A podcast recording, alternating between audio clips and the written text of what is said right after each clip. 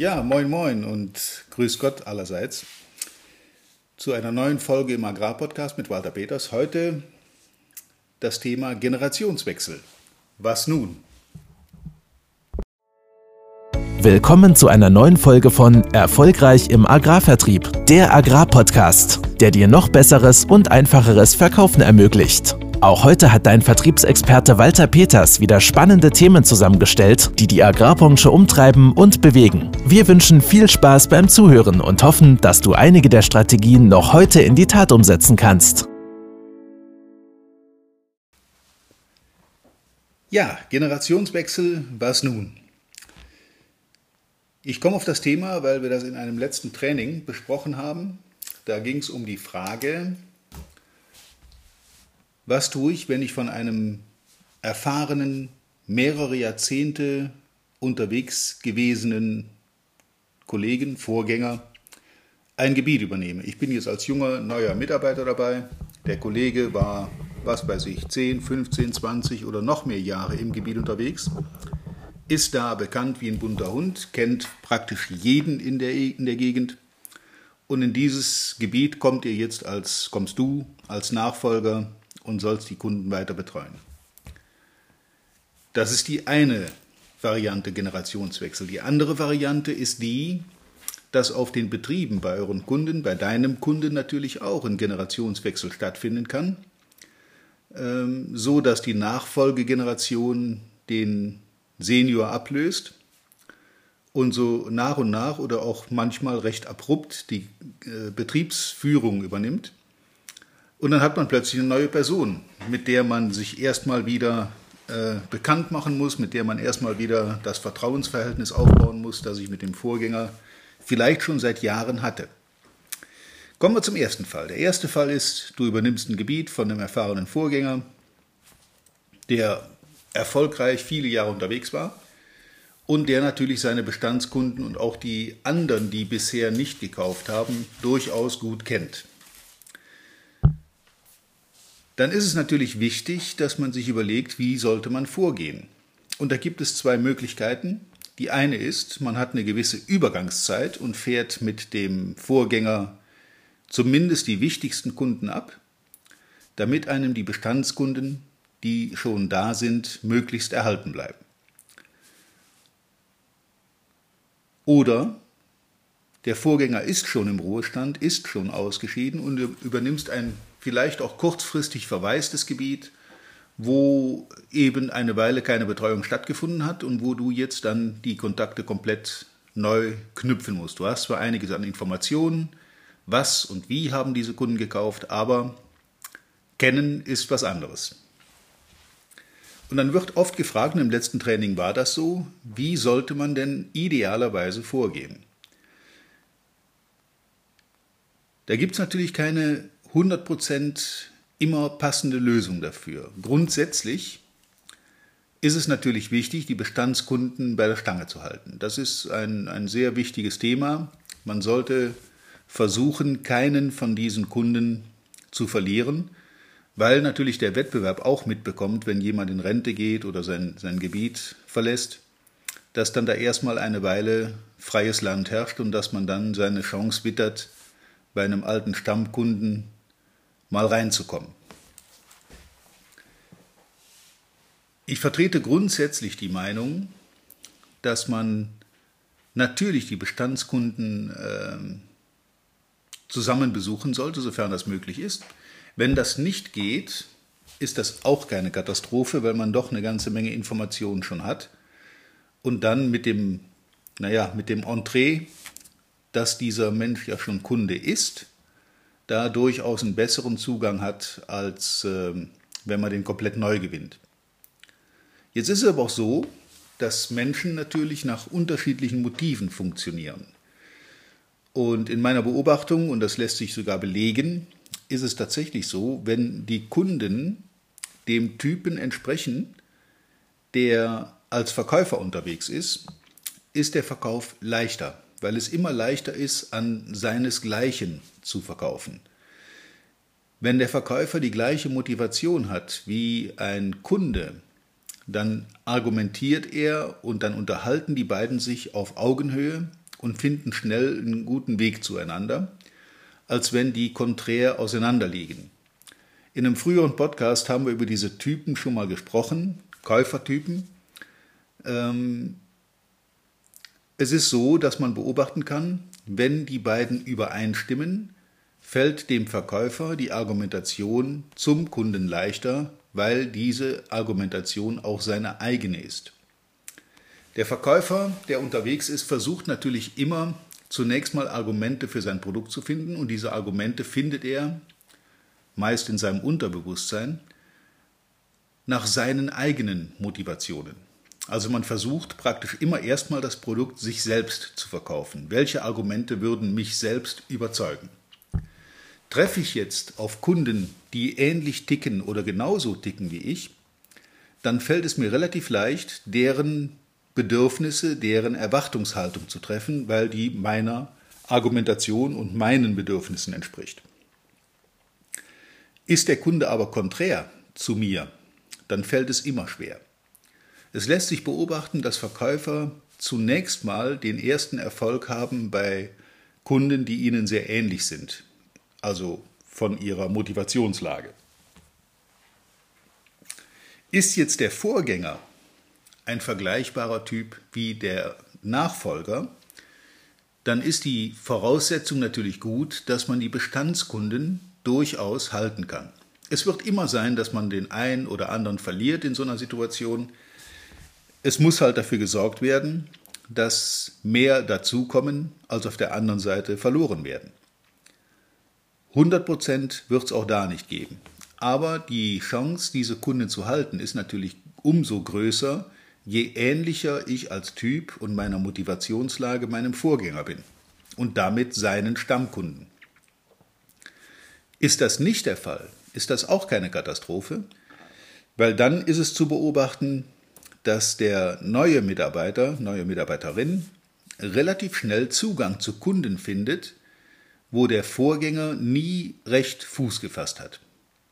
Auch da spielt wieder diese Käufermotivation eine große Rolle, die dem Verkäufer oft dann ähnelt. Kunden kaufen gerne bei Leuten, die so ticken wie sie selber und die, wo sie eine Übereinstimmung feststellen, auch in den äh, Motivationen und in den Argumentationen. Das heißt also, bin ich der gleiche Typ wie mein Vorgänger, werde ich umso weniger Probleme haben als Nachfolger bei den gleichen Kunden, bei den Stammkunden. Bin ich ein konträrer Typ, vielleicht sogar diagonal, dann wird es bei den Bestandskunden etwas schwieriger. Da ist es wichtig, dass man sich vom Vorgänger möglichst nochmal einführen lässt, äh, um den ersten Vertrauensaufbau zu erleichtern. Man hat aber durchaus einen viel besseren Zugang zu denen, wo der Vorgänger nie Fuß fassen konnte. Und auch das kann ja durchaus ein Vorteil sein. Ich warne allerdings davor, wenn man jetzt mit diesem Vorgänger auf dieser Vorstellungsrunde unterwegs ist, und äh, ich habe das selbst erlebt, man fährt in einiger Entfernung an so einem schönen großen Betrieb, Aussiedlerhof, großer Stall in der Nähe, vorbei und fragt, was ist denn das da drüben für einer? Da brauchst du gar nicht erst hinfahren, das habe ich jahrzehntelang versucht, den ganz zu vergessen. So eine Aussage gräbt sich natürlich im Unterbewusstsein des Nachfolgers, also von dir, recht schnell ein. Und dann ist so ein Betrieb, obwohl man den selber überhaupt nicht kennt, schon mal mit so einem kleinen Makel versehen, hat keinen Zweck, brauchst nicht hinfahren, ist vergebene Liebesmüh. Und ich habe beobachtet, dass Leute dann tatsächlich zunächst mal immer wieder da vorbeifahren. Es mag vielleicht jucken, mal anzuhalten und mal einen Anruf zu tätigen, aber der erfahrene Vorgänger hat ja gesagt, hat bei dem keinen Zweck, also brauche ich das gar nicht erst versuchen. Wenn der es schon nicht geschafft hat, wie soll das bei mir funktionieren? Ich warne vor diesem Denken. Weil wenn das die Grundlage ist, dann würde ich umso mehr, und zwar möglichst umgehend, mit diesem Kunden Kontakt aufnehmen. Wenn ich also ein konträrer Typ bin zu meinem Vorgänger, dann auf jeden Fall dafür sorgen, dass man sich zunächst mal auch die nicht kaufenden Kunden vornimmt und diese Leute gezielt besucht, Neben dem Halten der Bestandskunden natürlich, das darf man nie aus den Augen verlieren. Aber auf jeden Fall auch diese Nichtkäufer oder die bisher es vermieden haben zu kaufen, dringend besuchen, weil die Chance sehr groß ist, dass man als anderer Charakter, anderer Typ bei diesen Leuten viel, viel besser ankommt, als der Vorgänger das jemals konnte. Das ist die Generationenfrage im Vertrieb. Jetzt gibt es die Generationenfrage auf dem Hof. Wenn ich mit dem, mit dem alten Senior, mit dem Seniorchef auf dem Betrieb einen sehr guten Draht habe und der Mann hat immer gekauft und war sehr äh, vertraut und auch sehr, äh, ja, ein, ein guter Bestandskunde, der immer wieder auch mit dir gute Geschäfte gemacht hat. Und jetzt kommt plötzlich der Hofnachfolger. Der kommt möglicherweise aus dem Studium, der kommt aus einem Fremdpraktikum, der war vielleicht auf verschiedenen Betrieben, hat vieles gesehen, hat sich vieles angesehen und möchte natürlich auch als neuer Betriebsleiter direkt den ein oder anderen Pflock in die Erde hauen und die ein oder andere Änderung vornehmen. Er kann ja nicht einfach so weitermachen wie der Vorgänger, sondern er muss natürlich auch sein eigenes äh, Bild malen von seinem Betrieb. Und da kann es sehr schnell passieren, dass dann der bisherige Lieferant erstmal mit Skepsis und mit, ja, mit Reserviertheit gesehen wird und man sich auf dem Markt durchaus mal umsieht, wer ist denn da sonst noch so der mögliche äh, Lieferant, der dann zum A, B oder C Lieferanten wird. Und dann sollte man sich tatsächlich Gedanken machen, wie man diese Leute für sich gewinnt. Es ist keine einfache Aufgabe, zumal wenn der Hofnachfolger ein komplett anderer Typ ist als der Senior, mit dem man eben jahrelang gut gearbeitet hat. Ähm, das kann diesen Hofnachfolger sogar dazu bringen, dass er erst recht nicht mit diesen Lieferanten weiterarbeiten will, ähm, und das führt auch auf den Betrieben oft zu Konflikten, in die man dann so unfreiwillig reingerät. Der Alte will eigentlich ja noch bei dir kaufen, der Neue ist eher ablehnend und dann haben die so intern so einen Konflikt und du gerätst da etwas zwischen die Mühlsteine. Das ist manchmal eine echt unangenehme Situation. Ich habe das auch schon erlebt, dass Vater und Sohn sich vor mir in so einem Gespräch plötzlich anfingen zu streiten. Der eine wollte unbedingt weiter bei mir kaufen, und der Nachfolger hatte komplett andere Ideen und andere Vorstellungen. Da muss man dann tatsächlich so eine Art Mediatorenrolle übernehmen und sich auf keinen Fall auf eine der beiden Seiten schlagen. Es macht also keinen Sinn, sich dann mit seinem bisherigen Stammkunden zusammenzutun gegen den Hofnachfolger, der in absehbarer Zeit komplett das Sagen hat, weil damit disqualifiziert man sich natürlich sofort. Bei dem Neuen und man verstärkt sogar noch den Streit zwischen den beiden. Also das Einzige, was man da machen kann in einer solchen Situation aus meiner Sicht, ist so eine Art Mediatorenrolle, weder die eine noch die andere Position einnehmen, sondern offen darauf zugehen, sachlich argumentieren, auch die Emotionen der beiden versuchen runterzufahren und auf eine sachliche Ebene zu kommen. Eine andere Chance hat man in dem Moment nicht. Ähm, ich sehe zumindest keine, wie man aus so einer verfahrenen Situation einfach und schnell wieder herauskommt. Deshalb mein Tipp, ähm, mit dem Vorgänger rumfahren, ja selbstverständlich, wenn die Möglichkeit da ist, gerne, sich bei den Top-Stammkunden vorstellen lassen, aber auf keinen Fall die Nichtkäufer dieses Vorgängers außer Acht lassen. Die muss man auf jeden Fall angehen, weil da besteht eine große Chance, einiges an Kunde zuzugewinnen, weil man von, mit, mit fast Sicherheit sagen kann, dass der eine oder andere Kunde tatsächlich wechselwillig ist, wenn der Vorgänger dann nicht mehr im Dienst ist.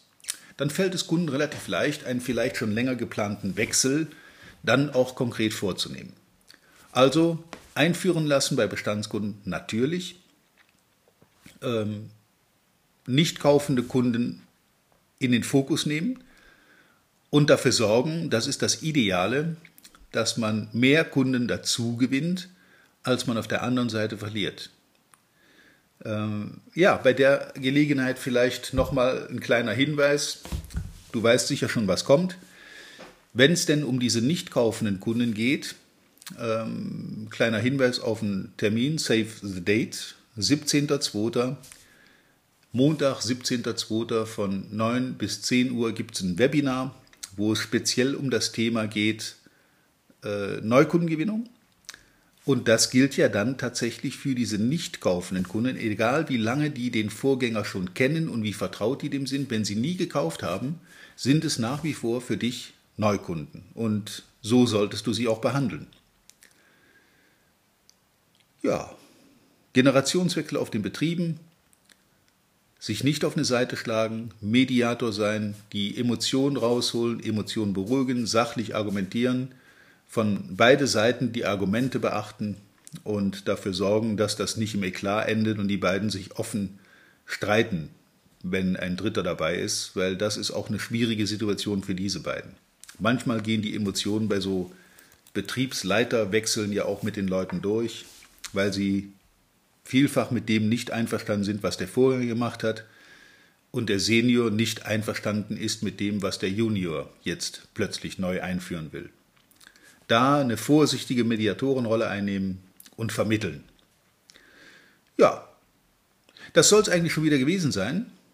Ähm, ich wünsche euch viel Spaß. Es ist immer schön, wenn man ein gut laufendes Gebiet übernehmen kann von einem Vorgänger. Dann hat man zumindest einen guten Basisumsatz, auf den man aufbauen kann.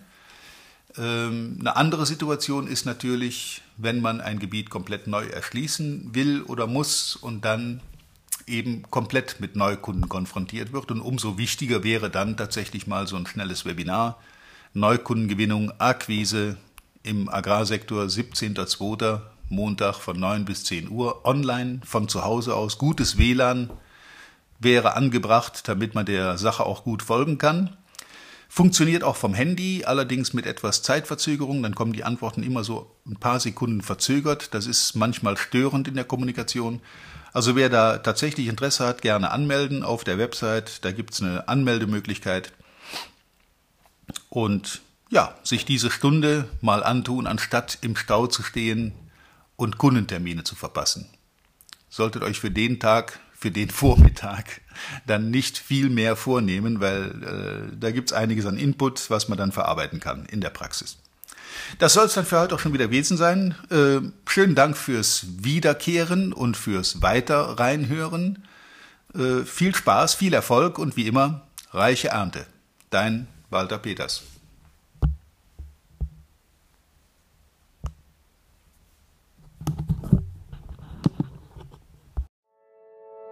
Vielen Dank, dass du heute wieder dabei warst. Wir hoffen, du hattest genauso viel Spaß wie wir. Wenn dir gefallen hat, was du gerade gehört hast, dann war das erst der Anfang. Denn auf walter-peters.de-termin erhältst du kostenlos und unverbindlich ein Beratungsgespräch mit Walter.